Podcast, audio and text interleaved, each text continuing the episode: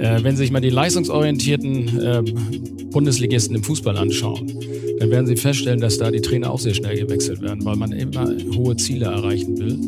Und das kann man oft nur mit einem frischen Wind hinkriegen. Und das ist, vielleicht ist das vergleichbar. Bayern München hat in der gleichen Zeit noch mehr Trainer verschlissen als der Block äh, Hoteldirektor.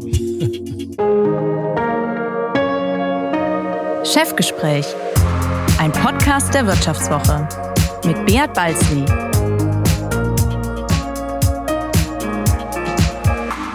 Ja, herzlich willkommen bei einer weiteren Folge des Vivo Podcast Chefgespräch. Mein Name ist Beat Balzli, ich bin der Chefredakteur der Wirtschaftswoche und Fans des Chefgesprächs merken schon, dass ich wie letzte Woche immer noch erkältet bin. Das Killer-Virus aus der Kita meines Sohnes hat es echt in sich. Ja, vielleicht würde mir ja ein saftiges Steak helfen, obwohl der Zeitgeist eigentlich dagegen spricht. Notorische Fleischliebhaber stehen ja heute oft mit Klimasünden und Tierquälen in einer Ecke und der schlechte Ruf kommt nicht von ungefähr. Preisdruck und Geringschätzung von Qualität haben in der globalen Fleischindustrie zu unhaltbaren Zuständen geführt. Schnitzel zu Schleuderpreisen, Tiere mit Haltungstrauma, Urwaldrodungen für Rinderweiden. Am Ende landen die Produkte der Billig- und Brutalindustrie auch auf den Tellern der Gastronomie. Die muss sich etwas einfallen lassen, womit wir bei meinem heutigen Gast wären. Er spielt gerne Fußball in Seniorenmannschaften, ist immun gegen strenge Familienunternehmer, will eigentlich Personalvorstand der Lufthansa werden, findet die Verfütterung von Filetsteak an Hunde, Achtung O-Ton, zum Kotzen, empfindet die Corona-Politik der Regierung als Enteignung und befürchtet, dass die deutsche Gastronomie einen leisen Tod stirbt. Stefan von Bülow ist seit 2011 CEO der Hamburger Blockgruppe, zu der neben einem Luxushotel und Lebensmittelproduktion die Steakhouse-Kette Blockhaus gehört. Hallo, Herr von Bülow, schön, dass Sie heute bei mir sind. Ja, hallo. Hallo, Herr von Bülow. Sind Sie ganz überrascht, Haben Sie jetzt reagiert? Nein, überhaupt nicht, überhaupt nicht. Also ich finde, alles, was Sie gesagt haben, sind ja alles so ein, ist so ein Zusammenschnitt dessen, was wir ja in den letzten Jahren erlebt haben. Vielleicht eine kleine Korrektur. Ich will nicht mehr Personalvorstand bei der Lufthansa werden. Das war mein Berufsziel Personalvorstand an einem börsennotierten Unternehmen zu werden, als ich noch bei der Lufthansa gearbeitet habe. Aber das bezog sich nicht nur auf die Lufthansa. Und das ist lange her und inzwischen das ist der Berufsweg ja auch ein völlig anderer geworden. Absolut. Und darüber reden wir natürlich gleich, Herr von Bülow. Aber bevor wir ins Fleisch- und Gastrogeschäft einsteigen und Sie mir am Ende dieses Podcasts Ihren größten Traum verraten, interessiert mich vor allem eins. Wie steht es eigentlich mit Ihrer Fußballerkarriere? naja, da ich jetzt 65 bin, habe ich damit mal mit 50 aufgehört. Mit 50 haben Sie schon aufgehört? Hosen gegen die langen Hosen. Ja, ja, ja, genau. Wissen Sie, irgendwann kommt der Punkt, wo der Ehrgeiz immer höher wird, aber die Leistung nachlässt und das ähm, führt dann zur allgemeinen Motzerei innerhalb einer Mannschaft und das muss ich mir dann nicht mehr antun. Deswegen habe ich mir gedacht, ich tausche die kurzen Hosen gegen die langen Hosen aus und bin zum Golfspielen gewechselt und das ah, mache ich heute ah. Welche Position haben Sie denn in der Seniorenmannschaft des HSV gespielt? In der Regel defensives Mittelfeld. Also ich habe das immer ganz gern, wenn das Spiel vor mir liegt. Hatten Sie jemals mehr Ambitionen im Fußball? Mitgestalten. Mitgestalten. Hatten Sie jemals mehr Ambitionen im Fußball? Nicht, oder? Nee, nee, ich hatte keine höheren Ambitionen im Fußball noch irgendwie mehr zu sein. Ich habe in der, in der Landesliga damals gespielt und äh, da war schon irgendwie dreimal Training die Woche angesagt und ich hatte eigentlich mein, mein, äh, ja, meine Vorhaben für die Zukunft sahen anders aus, als auf dem Fußballplatz zu stehen. Spielt man eigentlich in einer Seniorenmannschaft, um Fußball zu spielen oder um nachher ein Bier trinken zu können oder zwei? Na, unbedingt beides. Unbedingt beides? unbedingt beides. Der gesellschaftliche, ja, natürlich, der gesellschaftliche Teil hinterher macht doch mindestens mal genauso viel Spaß wie das Spiel selber, zumindest wenn man es gewonnen hat. Und die Legende will es doch so, Fall. dass beim Bier haben Sie dann auch den Job bei der Blockgruppe bekommen, oder? Eugen Block spielte ja auch in der Mannschaft. Nee, gar, nee. Ja, nicht? ja, aber ganz so war das nicht. Ähm, nee, nee, das war schon, zu der Zeit war ich bei der Mitropa beschäftigt und äh, ich kam tatsächlich, gar nicht ich selber, sondern ich habe noch einen Zwillingsbruder, der mit Herrn Block in das Gespräch kam und ähm, dann kamen die beiden irgendwie auf die Idee, dass ich ja vielleicht auch in der Blockgruppe arbeiten könnte. Und dann äh, hat mich Herr Block auf das Thema angesprochen und dann haben wir mal überlegt, was es denn sein könnte. Und das hat sich dann noch ziemlich, ziemlich lange hingezogen, weil ich hatte auch damals gar keine ernsthaften Wechselambitionen. Ähm, aber es war dann so bei der Mitropa irgendwann, dass wir, es war so die Zeit, als der ICE auf die Schiene gestellt worden ist und der Servicegedanke war damals bei der Bahn noch nicht so intensiv gelebt, wie er heute zumindest äh, deutlich besser gelebt wird. Und äh, das führte dann dazu, dass ich dann irgendwann äh, keine Lust mehr hatte, Gumminägel in die Wand zu schlagen und dann ansprechbar wurde. Und so bin ich dann äh, tatsächlich bei einem Blog gelandet. Aber das heißt, Ihr Zwillingsbruder hat, hat, hat Fußball gespielt mit Herrn Block, oder wie? Ja, ja.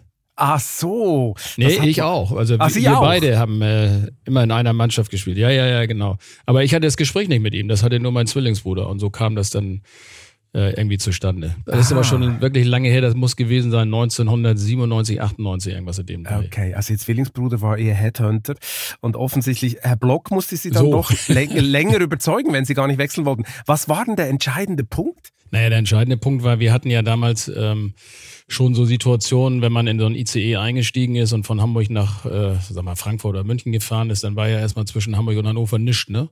Das ist äh, heute auch noch so. An, die, dass die Fahrkarten Ja, ist heute auch noch so, aber heute ist es nicht so, dass zuerst die Fahrkarten kontrolliert werden. So, heute wirst du immer zuerst nach dem Kaffee gefragt und kannst eine Zeitung entgegennehmen. Okay. Und das sind so Kleinigkeiten, die im Serviceablauf damals schwierig waren. Und dann gab es auch noch ein paar andere Themen, die dann dazu geführt haben, dass ich dann doch äh, ansprechbar wurde. Genau. Aber Sie wollten doch eigentlich in Ihrem Leben, wir haben es gerade schon am Anfang gehabt, was ganz anderes werden. Ein Personalvorstand, oder? Bei einem großen yeah. Konzern. Das ist ja was ziemlich yeah. anderes als Steaks zu verkaufen. Wie kam es zur Wende? das war auch deutlich davor, dass ich diese Überlegung hatte, nämlich bevor ich zu Mitropa ging, war ich ja bei der Lufthansa Service Gesellschaft.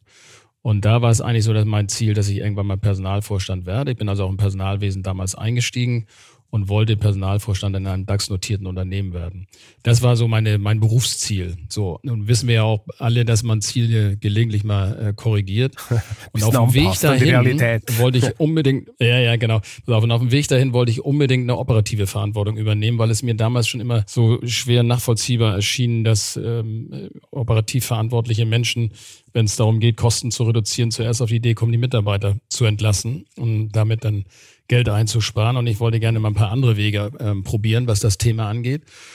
Und habe dann der Personal, äh Quatsch, der Gesamtverantwortung übernommen, der Generalverantwortung übernommen, innerhalb der Mitropa eine Niederlassung übernommen. Und dann hatte ich quasi vom Einkauf ja bis zum Vertrieb die gesamte Produktionslinie und natürlich auch die entsprechende Mitarbeiterverantwortung. Und das hat mir dann so viel Spaß gemacht, so eine Gesamtverantwortung zu haben, dass ich mich von dem damaligen Berufsziel dann verabschiedet habe und dann äh, in eine operative Verantwortung gewechselt bin. Okay, gut. Aber es schadet niemanden, der operative Verantwortung trägt, wenn er mal Personalverantwortung auch im Personalwesen getragen hat, weil man da lernt, sich auf den einzelnen Menschen einzulassen und eben nicht nur Nummern da hat, die funktionieren müssen. Ja, und bei der Mitropa waren Sie dann gar nicht mehr so weit weg von der Gastronomie eigentlich, oder? So, so ein bisschen in diese Richtung. Richtig, ja. ja, eigentlich schon bei der Lufthansa Service Gesellschaft, weil da haben wir ja auch ähm, im Wesentlichen um das Wohl der Gäste an Bord gekümmert. Und bei der Mitropa war das ja genauso, dass wir quasi die Restaurants betrieben haben in den äh, ICE-Zügen, aber auch in den anderen Zügen. Es gab zum Beispiel Bistros in den Regionalzügen oder wir haben auch die Nachtreisezüge betreut. Also solche Sachen haben wir damals da gemacht, ja. Hat man zu Ihrer Zeit besser gegessen im ICE als heute? das können Sie jetzt ehrlich beantworten. Ja, also äh, ganz ehrlich, ich habe mal ein Gespräch im Radio gehört, im WDR, als ich gerade äh, wechseln wollte von der Lufthansa zur ähm, Mitropa damals. Da wurde die damalige Geschäftsführerin der Deutschen Servicegesellschaft der Bahn von einem Journalisten gefragt, ähm, man hätte ja jetzt so umweltfreundliches Porzellan, also Porzellan im Sinne von äh, Dingen, die man mitessen kann. In dem zum Beispiel, man kennt das so vom Frühstücksbuffet, wenn man mit Laden in so kleinen Behältnissen serviert werden, genau, die ja. man mitessen kann. Und solches Geschirr hatte man da gerade eingeführt. Mhm. Und, die letzte, und die letzte Frage war dann eben, wann man dann essbare Menüs bekommen würde in den Zügen. also von daher ist das immer schon ein Thema gewesen. Ja, ja, genau, genau. Aber es ist besser geworden, muss ich wirklich sagen. Es gibt natürlich jetzt auch andere Technologien, wie man äh, Speisen zubereiten und äh, vorbereiten kann. Also Cook and Chill beispielsweise, Convenience-Produkte, die man einsetzen kann. Und da ist vieles zum Besseren, äh, hat sich da vieles zum Besseren gewendet. Ich meine, bevor Sie zu Block kamen, haben Sie ja für Großkonzerne gearbeitet. Hatten Sie keine Angst, so für einen Patron zu arbeiten, der in seinem Unternehmen sowieso alles besser weiß, überall reinredet und nie loslässt? War das keine, kein Gedanke, als Sie damals mhm. gewechselt sind? Natürlich war das auch eine Überlegung, was passiert, wenn man von einem Konzern in ein familiengeführtes Unternehmen wechselt.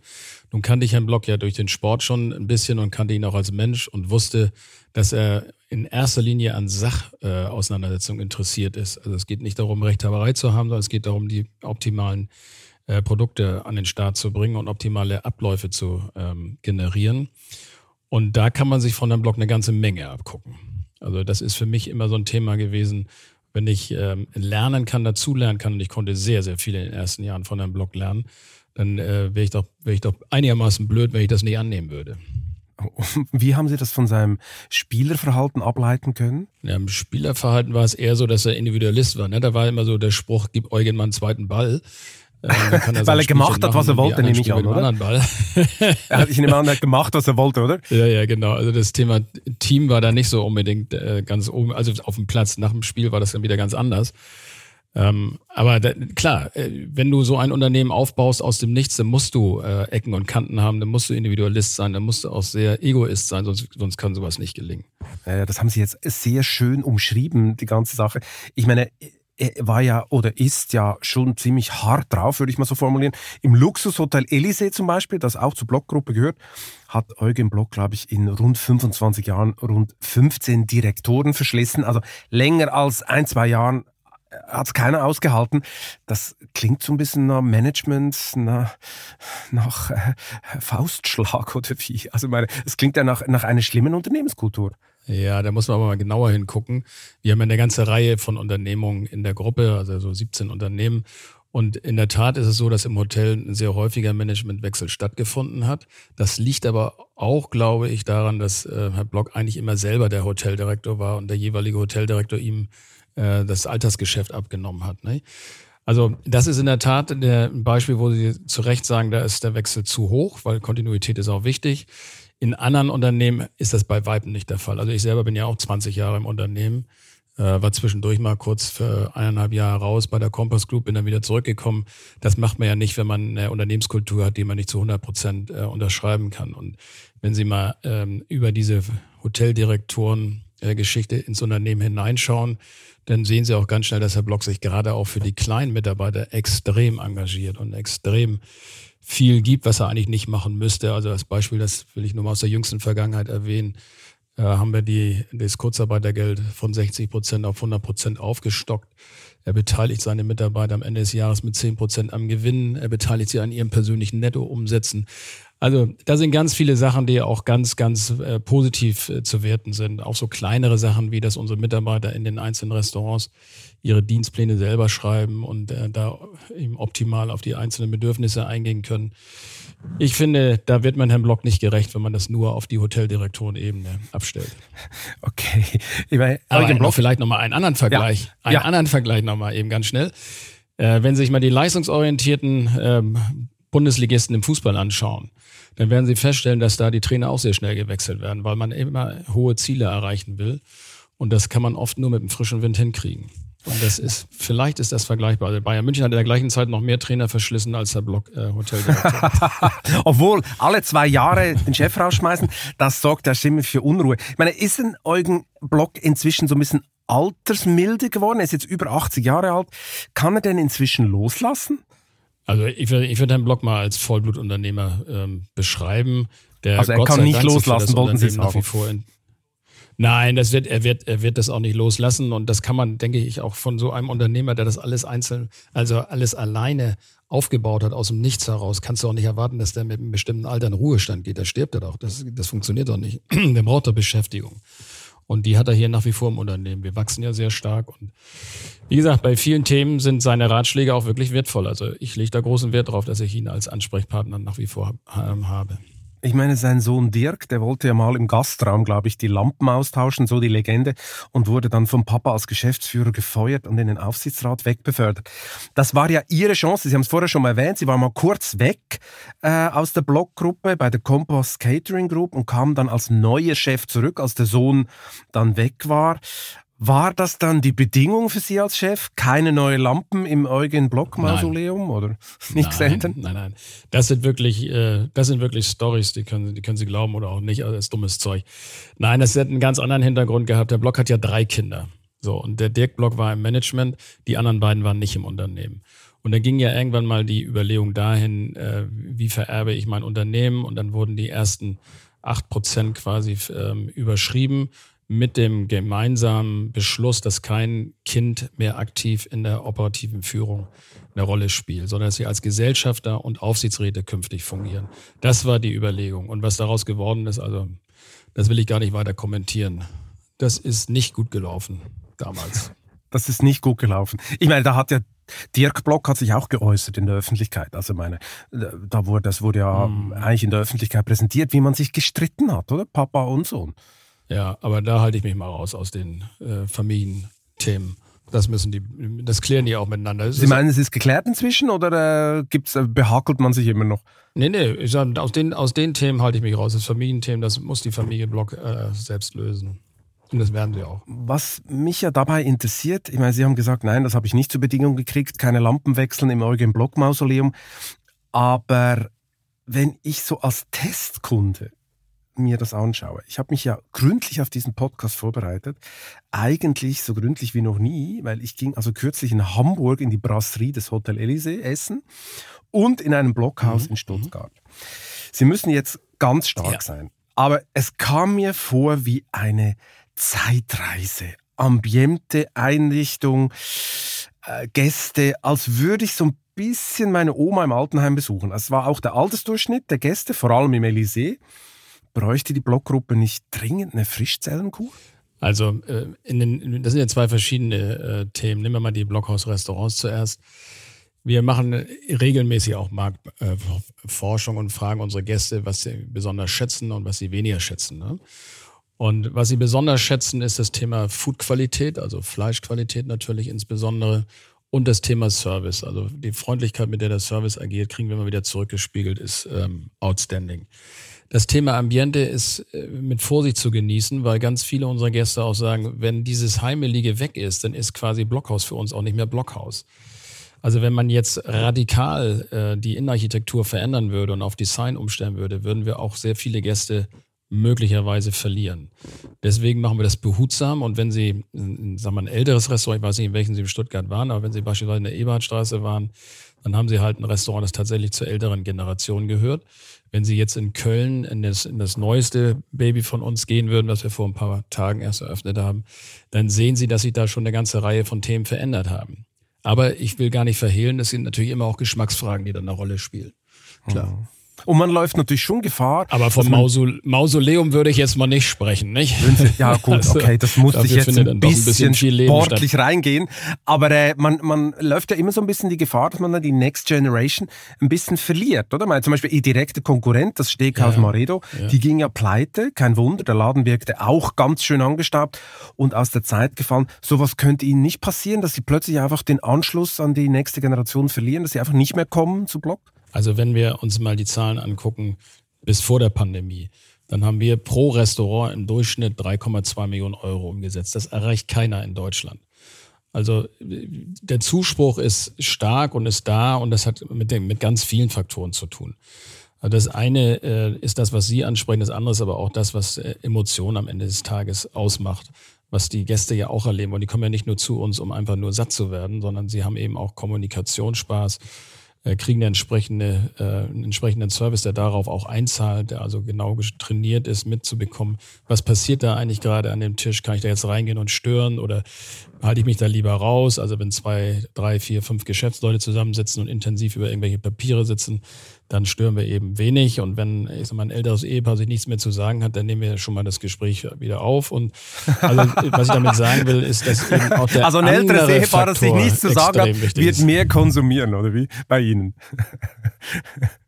Nein, aber die wollen natürlich auch Ansprache haben, das ist ja klar. Also wenn Sie zum Beispiel mal an den Mittagstisch gucken, da haben wir auch ein Lunchangebot, da kommen eben häufig in der ersten Mittagsstunde, also immer so von halb zwölf bis halb eins, kommen ältere Leute rein, die häufig im Ruhestand sind, das Business Lunch Angebot, weil das ver vergleichsweise auch preiswürdig ist. Und nehmen das in Anspruch in der zweiten Mittagsstunde kommen üblicherweise die Geschäftsleute rein. Und da merken wir, dass da im Moment ein bisschen weniger los ist, weil ganz viele auch noch im Homeoffice sitzen. Ne? Aber wir verstehen uns ja als, äh, wenn ich das mal so sagen darf, in Anführungsstrichen als Volkshaus, also als ein Haus, wo wir quasi für alle Menschen da sind, nicht nur für die, die besonders viel Geld haben oder für die, die besonders wenig Geld haben, sondern wir verstehen uns als ein Restaurant, das alle zusammenführt. Und das funktioniert ganz gut. Darf ich noch einen Satz zu Maredo sagen? Ich glaube, da liegen die Fehler äh, woanders. Da liegen die Fehler woanders, die da gemacht worden sind, die dann am Ende des Tages zum Ausgeführt haben, was ich übrigens gar nicht so sonderlich erfreulich finde, weil es äh, einfach, es fehlt einfach ein Wettbewerber, ne, an dem man sich auch mal reiben kann und wo man die eigene Kreativität vielleicht nochmal pushen kann, auch bei den eigenen Leuten, dass man nicht zu selbstgefällig wird, sondern dass man immer nochmal guckt, was ist auf dem Markt los, was machen die anderen und dadurch eben auch eine gewisse Innovation äh, bekommt. Und wir haben ja durchaus auch andere äh, Steak-Restaurants äh, und Wettbewerber. Wenn ich beispielsweise mal an die Ash denke, die ja genau das andere Thema spielen, die eben eine, eine ganz tolle Innenarchitektur haben, zumindest empfinden das viele junge Menschen so. Genau und eben äh, auch Steak servieren. Ne?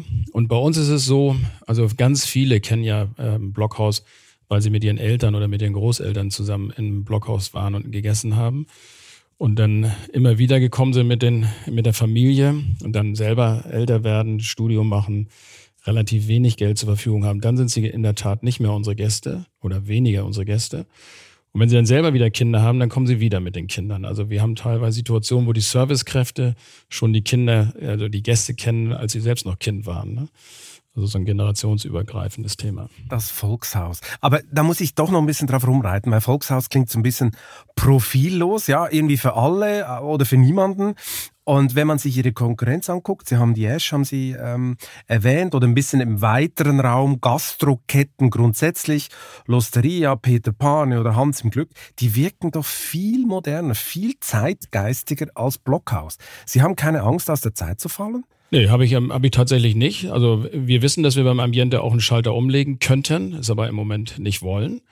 Äh, wir haben in den letzten sagen wir, 20 Jahren eine Spezialisierung in der Gastronomie erlebt auf viele ethnische Konzepte, äh, Italiener, Asiaten. Jetzt haben wir das Vegan-Thema. Also es gibt ja in dem Markt ganz spezielle Konzepte und wir haben eben unseren Marktausschnitt im Steakhouse-Bereich und unsere äh, Gäste. Und offensichtlich ist es so, dass wir dafür auch eine Berechtigung haben. Also als Commercial Steakhouse quasi äh, in diesem Markt äh, gut äh, funktionieren. Sonst würden die Leute ja nicht zu uns kommen.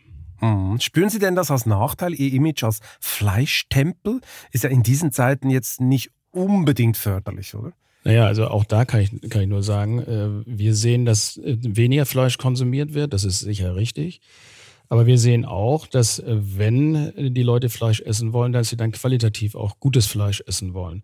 Und das führt dazu, dass ganz viele Leute eben auch zu uns kommen die vielleicht früher bei irgendjemand anderen waren und der vielleicht Fleisch nebenbei verkauft hat. Vielleicht nehmen wir mal einen Griechen oder mir fällt gerade nichts Sinnvolleres ein, der neben seinen eigentlichen Produkten auch ein Steak auf der Karte hat, äh, was aber eben nicht von der Qualität ist, wie wir es äh, anbieten können. Mhm.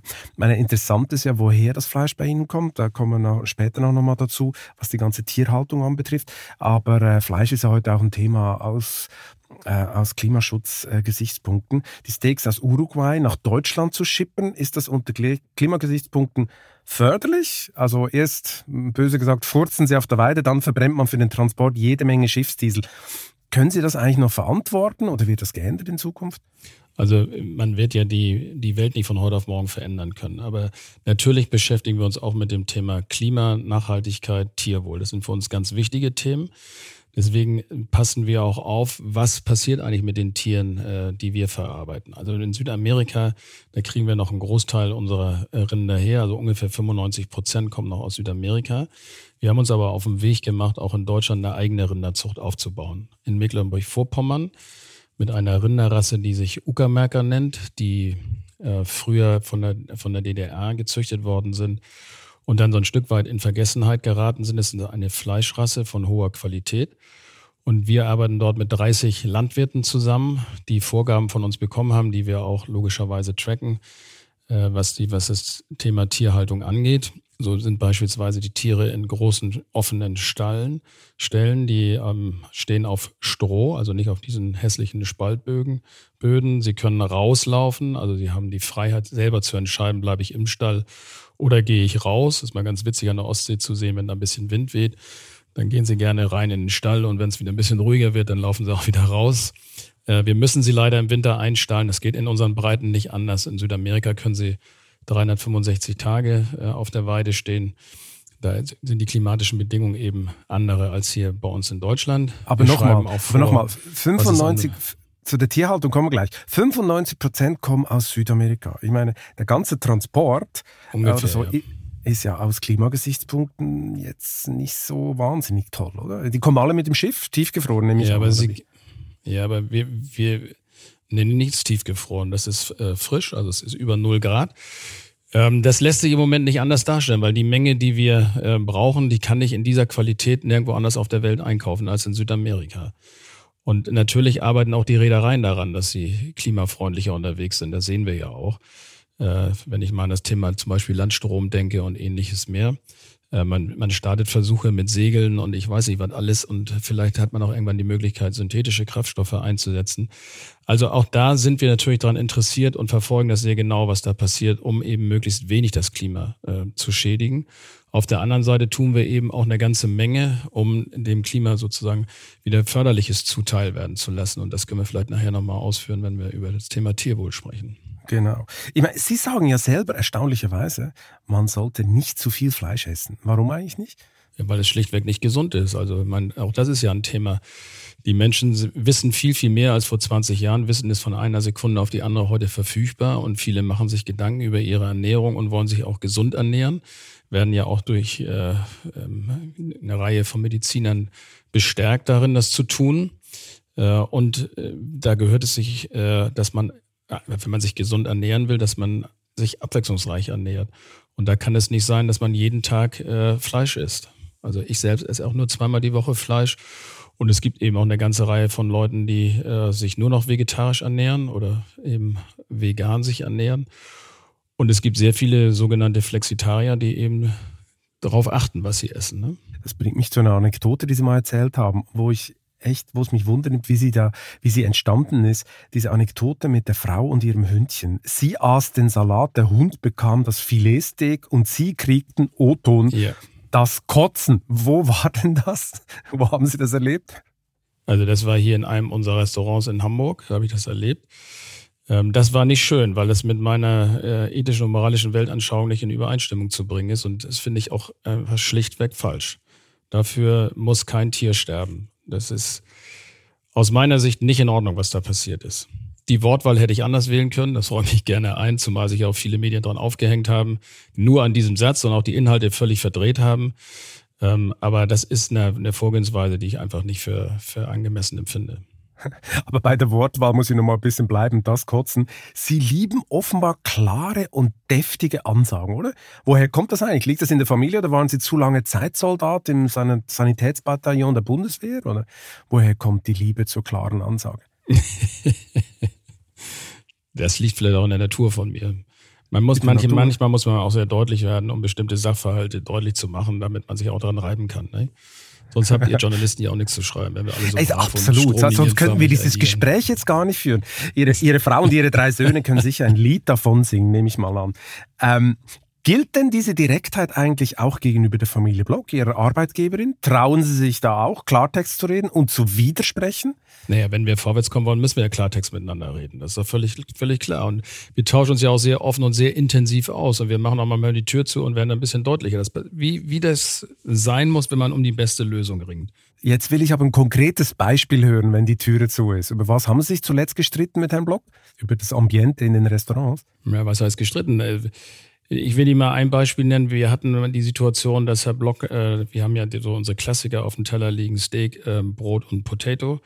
Und da gab es eine Situation, wo Herr Block das Brot nicht mehr auf dem Teller haben wollte, ähm, sondern es vorne zum Salat serviert. Also der Salat wird ja bei uns vorweg serviert. Und das ist für den Ablauf im Restaurant nicht optimal und für den Gast auch nicht optimal, weil beim Salat essen die wenigsten Leute das Brot. Zum Steak mit der Baked Potato ist es quasi gelernt. Und für den Service bedeutet das, dass sie eben längere Wege machen müssen, weil das Brot ist wieder am Grill zu holen, der Salat ist vorne am Salatbuffet, also auch für die Abläufe nicht ganz optimal gewesen. Und dann haben wir die Tür, habe ich die Tür zugemacht und gesagt, Eugen, ich gehe hier erst raus, wenn wir hierfür eine Lösung gefunden haben. Und die haben wir dann gefunden in der Weise, dass wir es wieder so ähm, zurückgedreht haben, wie es sinnvoll ist. Und dazwischen wurde es laut, oder wie? Nö, wir haben eine Art, dass wir sehr sachlich die Themen miteinander diskutieren. Also wir schreien uns ja hier nicht an. Wir sind ja jetzt nicht irgendwie, ne? Also das, das machen wir schon nüchtern, cool, hanseatisch ähm, und dann läuft das. Aber es gibt auch andere Situationen, wo, wo Herr Block die Punkte macht. Ne? Also wir streiten uns natürlich auch über, was weiß ich, irgendwelche Flie über irgendwelche Fliesenschilder auf dem Salatbuffet, die äh, mir nicht das gefallen. Das glaube ich sofort. Gefallen. Und dann das macht er eben halt mal einen Punkt. Und dann ist es, ähm, naja dann ist das eben so, ne? da müssen Sie dann durch. Ich meine, Manager, Manager im Familienunternehmen, die wandeln ja oft so in einem besonderen Minenfeld. Oft sind sie ja schnell weg, weil sie viel zu viel alleine machen wollten oder in Ungnade fallen. Wie haben Sie es eigentlich geschafft, so lange zu überleben und nicht dasselbe Schicksal wie die Elysee-Direktoren teilen zu müssen? Na, Überleben ist jetzt ähm, auch ein bisschen. Ähm, also wenn es, wenn es, funkt, wenn es zwischenmenschlich funktioniert, zwischen der Unter Unternehmen, der Eigentümerfamilie und dem Management, dann äh, geht es nicht um Überleben, sondern geht es darum, die besten Lösungen zu kriegen für das Unternehmen. Und wie gesagt, äh, mal kann, kann ich mich durchsetzen, mal setze ich die Familie durch. Es ist aber immer im Sinne der Sache, die optimale Lösung zu kriegen. Und häufig sind es ja auch, wenn Sie die Einrichtungen, die haben Sie nun nachhaltig angesprochen, sind es ja oft auch Geschmacksfragen und ähm, ja, da setzt sich derjenige durch, der die besseren Argumente hat, oder der am Ende sagt, nee, ich will aber nicht so, dann ist das eben so. Also es war nie ganz spitz, dass Sie gehen mussten weil sie zu oft widersprochen haben. Nö, sonst würde ich ja nicht mehr hier sein. Ne? Also es hat auch nicht vielleicht war es mal nahe dran. Das, vielleicht das nahe formulieren dran. Sie nicht. Es war vielleicht nahe dran. Naja, ich kann, ich kann natürlich auch anders mal sagen, es, es gibt ja auch die andere Variante, dass das Management sagt, ich habe keinen Bock mehr darauf, weil. Ne? Also auch die Möglichkeit ist ja gegeben. Aber es hat sich hier eigentlich auch nicht gestellt, die Frage. Okay, Sie wurden also nicht geschlachtet wie die anderen Direktoren. Das war jetzt meine leicht holprige Überleitung zum zweiten Teil unserer Fleischdiskussion von vorher. Da wütet ja der Zeitgeist nicht nur gegen den Klimaeffekt, sondern natürlich auch um die richtige Haltung und eine möglichst sanfte Tötungsart. Was würden Sie denn sagen, wie weit sind wir da in Deutschland aktuell? Naja, also mir gefällt auch nicht alles, was ich da so äh, mitbekomme, aber darüber will ich jetzt gar nicht äh, sprechen, sondern ich will Doch, doch, doch, was gefällt Ihnen nicht? Was gefällt Ihnen nicht? Was gefällt Ihnen nicht? Also was mir besonders gut gefällt, ist, dass wir 30 Bauern verpflichten konnten, die ich will das nur mal kurz beschreiben, die eben, die eben vergleichsweise kleine Herden haben mit 100, 120 Tieren, ähm, die übrigens ganz nebenbei auch dann nicht aus ihren Dörfern äh, abwandern müssen, weil es da keine Arbeit mehr gibt, sondern die eben mit dieser Art der Tierhaltung ihren Lebensunterhalt finanzieren können. Und was mir dann, was mir da nicht so gut gefällt, äh, wenn Sie das nun unbedingt äh, nochmal hören wollen, ist die Massentierhaltung, wo es eben weniger um das Thema Tierwohl geht. Deswegen äh, bin ich auch ein großer Freund davon, dass man Gesetzesmaßnahmen ähm, ergreift, um Tierschutzlabel zu etablieren.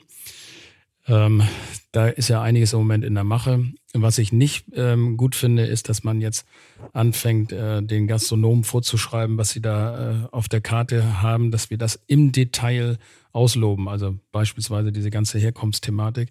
Wenn Sie mal an Hackfleisch denken oder sowas, da sind ja nur auch und vielleicht noch gemischtes Hack, Schwein und Rind, sind verschiedene Tiere drin. Wenn Sie das alles auf der Speisekarte deklarieren wollen, dann haben Sie ein Buch, dass die Gäste gar nicht mehr die Speisen finden. Ne? Also ich finde es richtig, dass man auf Tierwohl achtet und ich finde, das ist einfach auch für den für uns als Gastronomen einfach wichtig, weil wenn jemand bei uns ein Stück Fleisch essen will, dann will er ja auch ein gutes Gefühl haben und will nicht äh, irgendwie ein Tier ähm, von einem Tier ein Stück Fleisch kriegen, das äh, nicht optimal gehalten worden ist, vielleicht sogar gelitten hat. Das ist nicht unsere Philosophie. Deswegen haben wir Mitarbeiter, die wir eigens nur dafür beschäftigen, dass sie als Kontaktperson zu unseren Landwirten ähm, arbeiten, äh, überprüfen, ob das, was wir vorgegeben haben, auch eingehalten wird. Äh, und das Gleiche machen wir auch in Südamerika, wo wir auch Mitarbeiter beschäftigen, die bei uns auf der Payroll stehen und die eben gucken, dass unsere Partner da drüben genau das machen, was wir von ihnen erwarten. Aber das Grundsatzproblem ist ja, Fleisch ist immer noch zu günstig, oder? Jetzt generell im gesamten Markt gesehen. Sie haben mal gesagt, ein Kalbschnitzel muss mindestens 25 Euro kosten. Ist denn das in aktuellen Krisen- und Inflationszeiten überhaupt durchsetzbar oder wird es wieder schwerer, den Deutschen ähm, sowas zu verkaufen? Naja, ich meine, Rind, Rindfleisch ist so teuer wie noch nie im Moment. Ähm, auch bedingt durch die Inflation, klar. Ähm, ist, man kann sich das auch nicht mehr jeden Tag leisten, weil es einfach zu teuer ist. Es ist wieder was Besonderes quasi geworden, Rindfleisch zu essen. Und ich bin auch ein großer Freund davon, dass es auch eine entsprechende Gewichtigkeit hat. Fleisch hat eine Wertigkeit und diese Wertigkeit kostet eben Geld. Und wenn man das, wenn man Fleisch essen will, muss man den Preis dafür auch bezahlen. Und diese, diese Auswüchse, die wir teilweise in der Vergangenheit erlebt haben, dass du für ein paar Cent äh, Fleisch einkaufen kannst, das muss vorbei sein. Sie haben es vorher schon erwähnt, Block beschafft sich einen Teil des Fleisches, wohl aber nur 5%, wenn ich das jetzt richtig nachgerechnet habe, bei deutschen Vertragsbauern.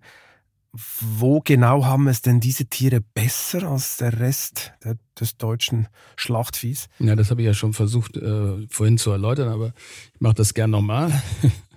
Also wir haben große offene Ställe, in denen die Tiere frei laufen können. Also man sieht ja oft auch in den Höfen, dass die Tiere eben in Boxen stehen oder äh, angebunden sind. Das ist bei uns nicht der Fall. Sie laufen frei im Stall rum. Sie können rauslaufen, wann immer sie es wollen, haben draußen äh, nochmal eine, einen Platz, eine Vorweide, wo sie äh, im Winter auch rausgehen können. Ähm, sie, die Kälber bleiben sechs Monate bei den, bei den Muttertieren. Äh, sie kriegen Medikamente nur dann, wenn es wirklich zwingend ist und haben anschließend eben entsprechende Karenzzeiten, dass die Medikamente wieder abgebaut werden, bevor die Tiere dann geschlachtet werden. Äh, das Futter wird von uns vorgeben, dass das Tier nicht in Nahrung, in Nahrungswettbewerb quasi mit dem Menschen steht, dass wir Lupine anbauen, die wir Menschen nicht verdauen können, aber die Rinder sehr wohl. Also bestimmte, um das einfach auszudrücken, bestimmte Grassorten, die eben von den Rindern gut verarbeitet werden können aber eben nicht von den Menschen, also dass sie nicht äh, Nahrung kriegen wie Mais oder ähnliches, was wir Menschen auch brauchen, sondern dass wir da nicht in Nahrungswettbewerb stehen. Und wir gucken, weil Sie das andere Thema ja auch angesprochen haben, was ist mit dem äh, CO2-Ausstoß, mit den, äh, das, äh, die Methangeschichten, ähm, die das Klima belasten. Wie können wir da was tun, um das da entgegenzuwirken? Und da beschäftigen wir uns gerade mit der Bodendiversität, also was sind das für Böden? Sind die in der Lage, CO2 aufzunehmen oder nicht? Und wir sind da mit einigen äh, Wissenschaftlern dabei, das zu untersuchen. Und was wir wissen, ist, dass Boden sehr wohl CO2 aufnehmen kann. Und gerade Weideland, Grasland kann über die Wurzeln sehr viel CO2 aus der Atmosphäre nehmen. Mehr noch als äh, einige Wälder, so dass wir da jetzt gerade dran arbeiten, wie können wir diese Böden noch weiter optimieren, dass sie noch mehr CO2 aufnehmen können. Also wie muss das Land bewirtschaftet werden, damit möglichst viel CO2 in den Boden aufgenommen werden kann. Und wir wissen, dass Weidehaltung da eine wichtige Rolle spielt, weil die Rinder fressen das Gras. Das Gras wird dadurch angeregt zu wachsen und die Wurzeln bilden sich dadurch eben sehr gut aus und können eben dann auch noch ein bisschen mehr äh, CO2 aus der Luft nehmen. Also da sind wir dabei zu gucken, dass wir das optimieren. Und natürlich sind wir mit 30 Landwirten noch nicht am Ende, sondern wir haben uns auf den Weg gemacht. Deswegen auch diese fünf Prozent bis jetzt. Das wird mehr werden in der Zukunft. Wir haben allerdings auch ein Thema noch zu beachten. Wenn wir Fleisch aus Südamerika holen, dann äh, ist das in der Regel Strangware, die wir äh, kaufen, also nur ein Teil des Tieres, was wir als Steaks dann anschließend hier verarbeiten. Und der ganze Rest bleibt in Südamerika und wird dort in Supermärkten verarbeitet und verkauft. Wenn wir eigene Rinder haben, müssen wir die gesamte Vermarktung selbst übernehmen. Und da findet der Markt eben oft Grenzen, weil viele eben nicht bereit sind, äh, mehr Geld für das Fleisch auszugeben. Wenn die Tiere eben aufwendiger gehalten werden, sind sie auch teurer. Deswegen zahlen wir unseren Landwirten auch deutlich mehr, als sie bei der konventionellen Tierhaltung erlösen könnten. Also es ist Aufwand, der eben auch bezahlt werden muss. Und deswegen sage ich ja auch, dass Fleisch teurer werden muss. Mhm, mhm. Aber, aber es ist kein Biosiegel. Sie haben kein Biosiegel für dieses Fleisch. Ist das ein Nachteil? Und, und, warum ist das Nein. so? Weil ähm, wir haben genug Bürokratie in diesem Land. Und Bio bedeutet immer auch wieder nochmal spezielle Audits und nochmal mehr Bürokratie und Papierkram. Und wir glauben an die Regionalität. Wir glauben, dass die Regionalität Bio schlägt, weil die Leute wissen einfach, in, aus ihrer Umgebung kommt das Fleisch. Sie kennen vielleicht sogar die Bauern noch äh, persönlich. Das ist aus unserer Sicht äh, auch eine Vertrauensfrage. Und es ist ja auch nicht weit weg vom Bio, was wir machen. Aber wenn ich es richtig verstehe, für Sie ist Bio nur Bürokratie.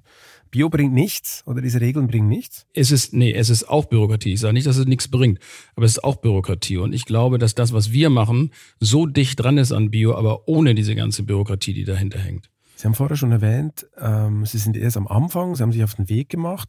Das heißt, das Programm soll weiter ausgebaut werden. Was ist denn Ihr, gibt es ein Ziel? In zehn Jahren wollen wir 100 Bauern haben oder wie sieht das aus? Am liebsten in fünf Jahren. Am liebsten, in, am fünf liebsten in fünf Jahren. Gibt es ein also, konkrete, konk konkretes Ziel? Ja, also am, am, liebsten würde ich alles aus Deutschland heraus machen, damit wir eben nicht mehr diese, diese Klimabelastung haben durch den Transport. Aber das, da muss man auch realist sein. Dass diese Mengen kriegen wir in Deutschland nicht zusammen. Das ist ausgeschlossen. Dafür ist das Land zu klein, zu dicht besiedelt, zu wenig äh, Weideflächen. Das werden wir nicht ganz schaffen. Aber wir können mehr machen. Wir können dieses Programm weiter ausweiten und wir können dadurch die Transporte weiter reduzieren. Was mich mal wundern würde, nach diesen zwei, drei Jahren Krise, Corona etc., wo steht denn die Blockgruppe momentan? 2020 haben Sie ja, glaube ich, erstmals in der Firmengeschichte rote Zahlen geschrieben. 2022 wird es ja sicher besser. Wo genau stehen Sie jetzt? Also wir haben tatsächlich noch nie rote Zahlen geschrieben, auch nicht noch in nie? Krisenjahren. Wir hatten, wir hatten ähm, in der Tat äh, in 20 ah. oder ein Quartal vielleicht. Ja, das kann, das kann durchaus sein. Das war sogar dieses Jahr im ersten Quartal haben wir rote Zahlen geschrieben in den Restaurants, weil wir da ja noch weitestgehend die Corona-Eindämmungsverordnung, die übrigens fast in jedem Bundesland unterschiedlich waren, zu beachten hatten.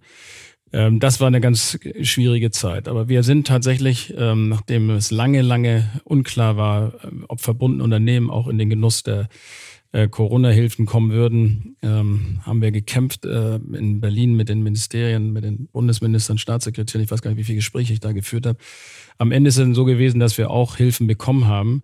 Und dadurch war es, waren wir tatsächlich in der Lage, diese schwierige Zeit gut zu überstehen. Jetzt sind wir in der nächsten Krise. Ähm, da werden wir vermutlich, äh, zumindest sieht es bisher so aus, keinerlei staatliche Unterstützung kriegen, will ich aber auch im Moment gar nicht, weil wir, ähm, ich, ich denke, wir werden weniger Geld verdienen in Zukunft, aber wir werden da durchkommen. Nach einer kurzen Unterbrechung geht es gleich weiter. Bleiben Sie dran. Eine Weltreise starten, ihr Hobby ausleben, finanzielle Unabhängigkeit muss kein Traum bleiben. In der neuen Vivo Coach Masterclass erfahren Sie, wie Sie das Vermögen dafür aufbauen und es einsetzen. Kurzweilige Videos, spannende Inhalte, konkret umsetzbare Empfehlungen. Entdecken Sie das neue kostenlose Video-Learning-Format exklusiv für Abonnentinnen und Abonnenten der Wirtschaftswoche. Jetzt unter vivo.de slash coach slash masterclass. Vivo Coach. Wissen, das sich auszahlt. So wie es im Moment Das heißt, aussieht. die Restaurants sind wieder leerer oder wie muss ich mir das vorstellen? Ne, was wir, was wir in bestimmten Regionen, in kaufkraftschwächeren Regionen in Deutschland feststellen, ist, dass eine gewisse Konsumzurückhaltung schon stattfindet. Also, dass äh, wenn die Leute sich überlegen, kann ich noch in das Restaurant gehen, kann ich mir das noch leisten oder esse ich lieber zu Hause? Also man sieht schon, dass die Leute ein bisschen vorsichtiger werden und weniger Geld ausgeben. Das ist im Moment in den Innenstädten, in den großen Städten noch nicht der Fall, aber in bestimmten Regionen Deutschlands merkt man das schon. Wo zum Beispiel? Also es gibt Stadtteile, auch in Hamburg, die einkommensschwächer sind, wo wir es merken.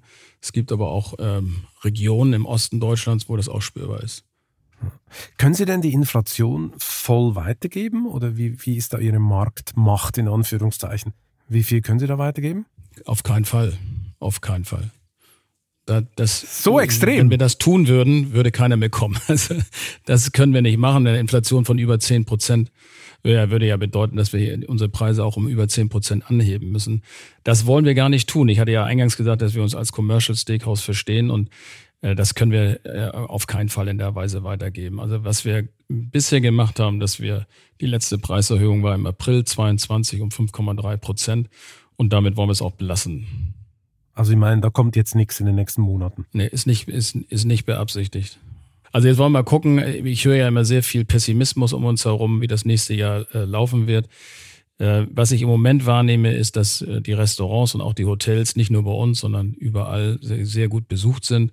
Als die Corona-Eindämmungsverordnungen ähm, aufgehoben wurden, hat man gemerkt, dass es einen gewissen Nachholbedarf auch gab, gerade auch für Veranstaltungen in der Hotellerie, also auch bei uns im Hotel Große Veranstaltungen wurden nachgeholt. Wir haben sehr, sehr viele Anfragen absagen müssen, weil wir einfach voll, voll, voll waren. Und jetzt ähm, in, den, in den Winter hinein ist es so, dass die Restaurants ja üblicherweise im Winter noch stärker besucht werden als im Sommer. Also zumindest die äh, speiselastigen Restaurants, weil die Leute einfach im Winter ein etwas anderes Essverhalten haben als im Sommer. Wenn du im Sommer leichte Speisen nimmst, bis im Winter dann doch eher geneigt, ein bisschen was äh, Nachhaltigeres zu nehmen. Aber wie das jetzt im, im nächsten Jahr dann in 23 aussieht, wollen wir da erstmal abwarten. Also die Inflation von über 10 Prozent. Ich gehe davon aus, dass wir sie im nächsten Jahr eindämmen werden. Äh, und ich glaube auch, dass die, dass der Energiepreisdeckel auch nochmal äh, dafür Sorge tragen wird, dass es viele äh, Verbraucher in gewisser Weise auch schützt und ihnen auch mehr Kaufkraft gibt. Und wenn wir dann auch vielleicht bei der Zinswelt wieder eine Entlastung in die andere Richtung sehen oder zumindest so eine leichte Tendenz sehen, dann glaube ich, dass die Kaufkraft ähm, relativ schnell wieder zurückkommen wird. Also muss man mal abwarten. Es kann alles ganz schlecht kommen, es muss aber nicht. Also ich neige eher dazu, die Chancen zu sehen, die sich in Krisen auch ergeben, als den Kopf in den Sand zu stecken und äh, pessimistisch in die Zukunft zu schauen. Ich meine, wie sieht das eigentlich in Ihrer Firmengruppe aus? Ich meine, Sie haben ja nicht nur Steakhäuser, Sie sind ja eigentlich ein bisschen risikodiversifiziert. Zum Beispiel haben Sie auch ein Einzelhandelsgeschäft mit Soßen ja. und Fleisch. Mhm, Ist das richtig. immer noch so booming? Das hat Sie ja, glaube ich, in der Corona-Zeit ein bisschen gerettet, oder? Ja, also das natürlich nicht ganz gerettet, weil sonst hätten wir die Hilfen nicht gebraucht. Also das, das Einzelhandelsgeschäft kann auch Das ist klar, ja, aber so ein bisschen kompensiert. Ja, ein bisschen Liquidität haben wir natürlich darüber äh, schon reinbekommen, das ist auch gut. Das hat uns auch ein bisschen geholfen, aber das wird es nicht kompensieren können. Wir haben tatsächlich gemerkt, dass während der Corona-Krise, als keiner in die Restaurants durfte, der Einzelhandel stark ähm, partizipiert hat. Jetzt in der jetzigen Situation sehen wir, dass der klassische Einzelhandel leicht verliert, der Discounter gewinnt, der während der Corona-Zeit eher ähm, ja, nicht so stark vertreten war. Also jetzt dreht sich das so ein bisschen zugunsten der Discounter und zugunsten der Eigenmarken um. Und wir sehen auch, dass äh, das Thema Fleisch, Rindfleisch, wie gesagt, ist im Moment ja sehr teuer, dass äh, da eine gewisse Zurückhaltung stattfindet und die Verbraucher eher Richtung Schwein tendieren, als dass sie vom Rind kaufen. Das ist schon eine Feststellung, die wir in den letzten Wochen getroffen haben. Jetzt aktuell gerade merken wir, dass Rindfleisch wieder ein bisschen anzieht. Äh, muss man mal abwarten, wie die Entwicklung im Einzelhandel weiter aussehen wird. Aber es ist richtig, aber es, aber es ist richtig. Und wir sind schon äh, diversifiziert aufgestellt. Also mit den Produktionsbetrieben, mit der Gastronomie, mit der Hotellerie haben wir schon verschiedene Zweige, das stimmt ja. ja.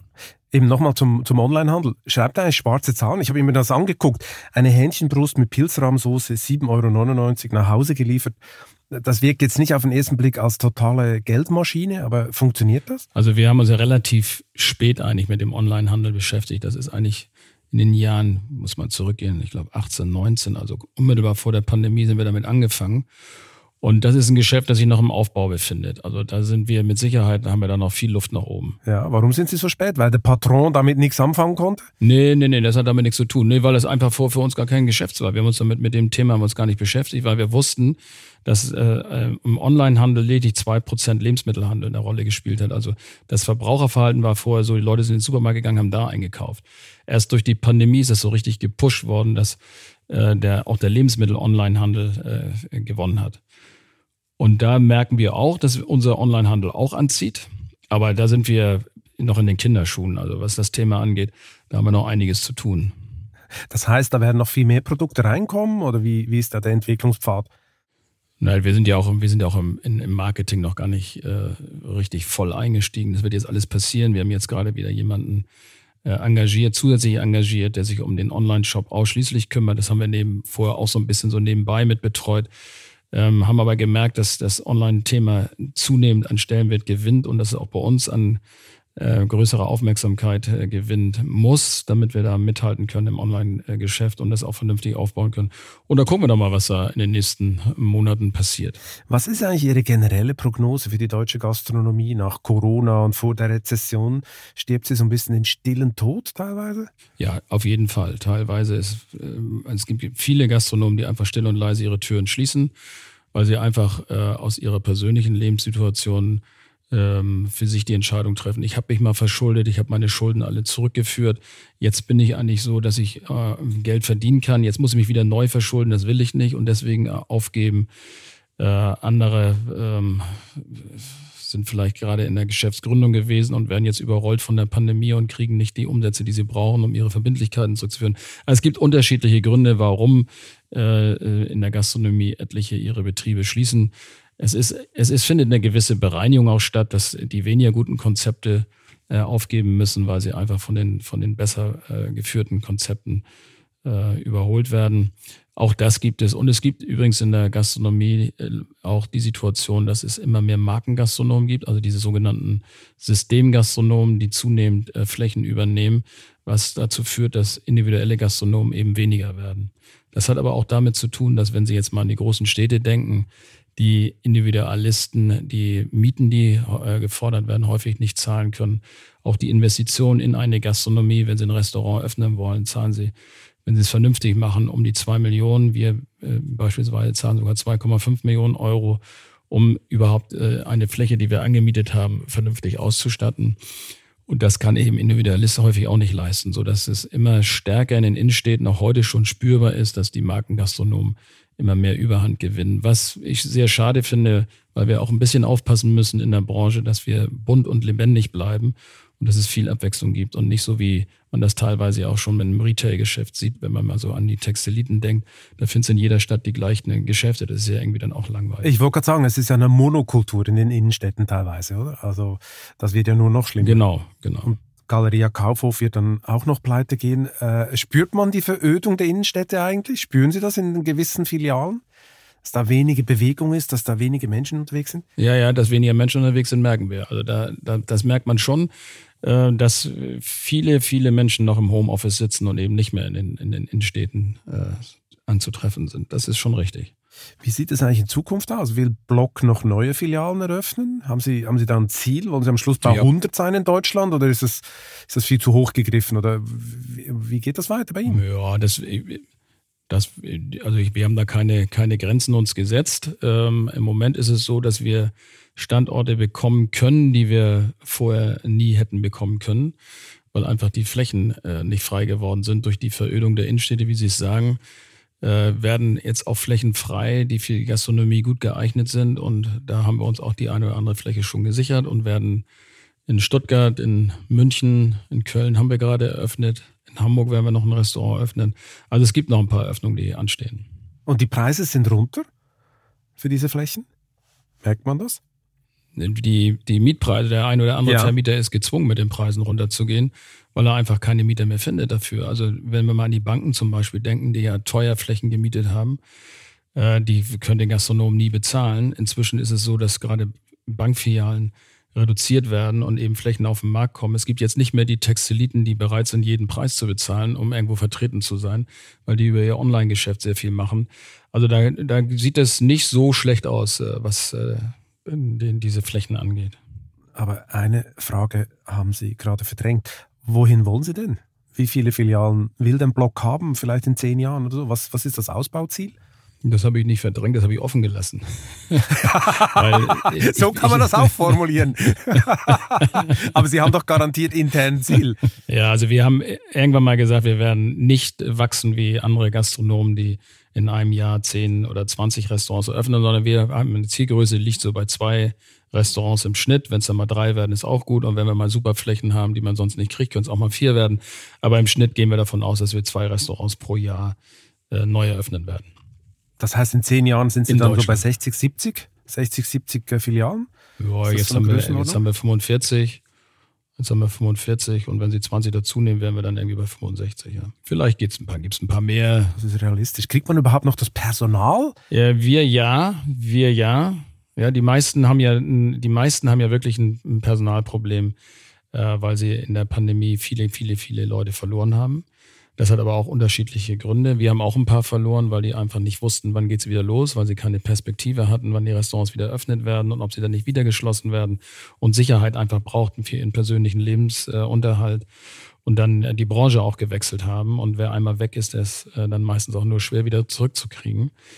Ähm, das ist in der Tat für die Branche ein Problem, ja. Und das lösen wir auch nicht mehr mit Mitarbeitern aus dem Inland. Ja. Warum kriegen Sie sie? Was ist denn Ihr Vorteil? Wir haben in der Pandemie viele, viele behalten. Also wir haben äh, 95 Prozent unserer Mitarbeiter halten können. Äh, und das ist natürlich positiv, nachdem die Restaurants jetzt wieder eröffnet waren, dass wir eben jede Schicht abdecken konnten, jeden Tag aufhaben. Also wir haben nicht einmal, wie äh, viele Kollegen es leider machen mussten, äh, tageweise auch das Restaurant geschlossen haben, damit die Mitarbeiter dann frei machen können und äh, dann nicht sieben Tage aufhaben, sondern nur fünf Tage aufhaben. Das mussten wir alles nicht. Wir sind mit unserem Personal ähm, da gut durchgekommen. Okay, aber man kriegt auch ein bisschen die Quittung, man kriegt auch die Quittung für die schlechten Arbeitsbedingungen der letzten Jahrzehnte.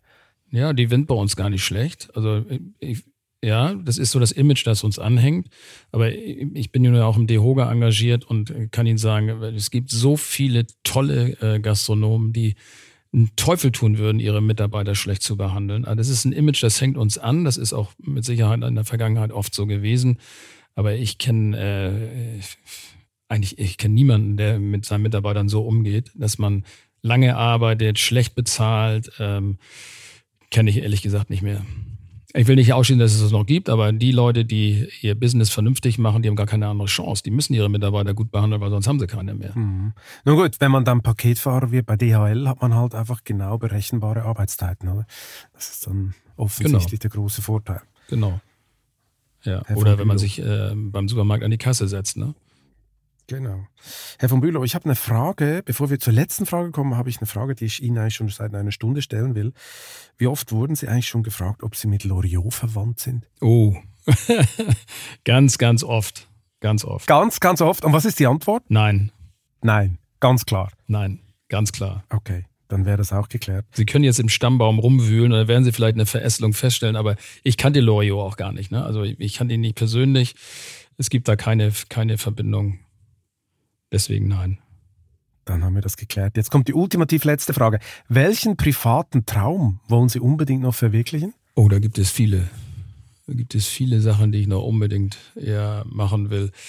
Also, äh, ich hatte immer, ein Traum von mir war es, immer nach Kanada zu gehen und in Kanada ein, ein kleines Flugunternehmen aufzubauen und äh, durch das Land äh, zu fliegen, Post zu verteilen, Ärzte hin und her zu fliegen, also sowas zu machen in der Natur, weil die Natur ist so einzigartig in Kanada. Man kann, ich kann das gar nicht beschreiben. Ich bin mal zum, zum Wall-Watching mit so einem kleinen Flieger raus aufs Meer und dann hast du mal die Möglichkeit von oben diese riesen Fische zu sehen im Ganzen. Während du, wenn du mit dem Boot rausgehst, kannst du immer nur so Teilstücke sehen, weil der immer so auf und abtaucht, der Fisch, ne?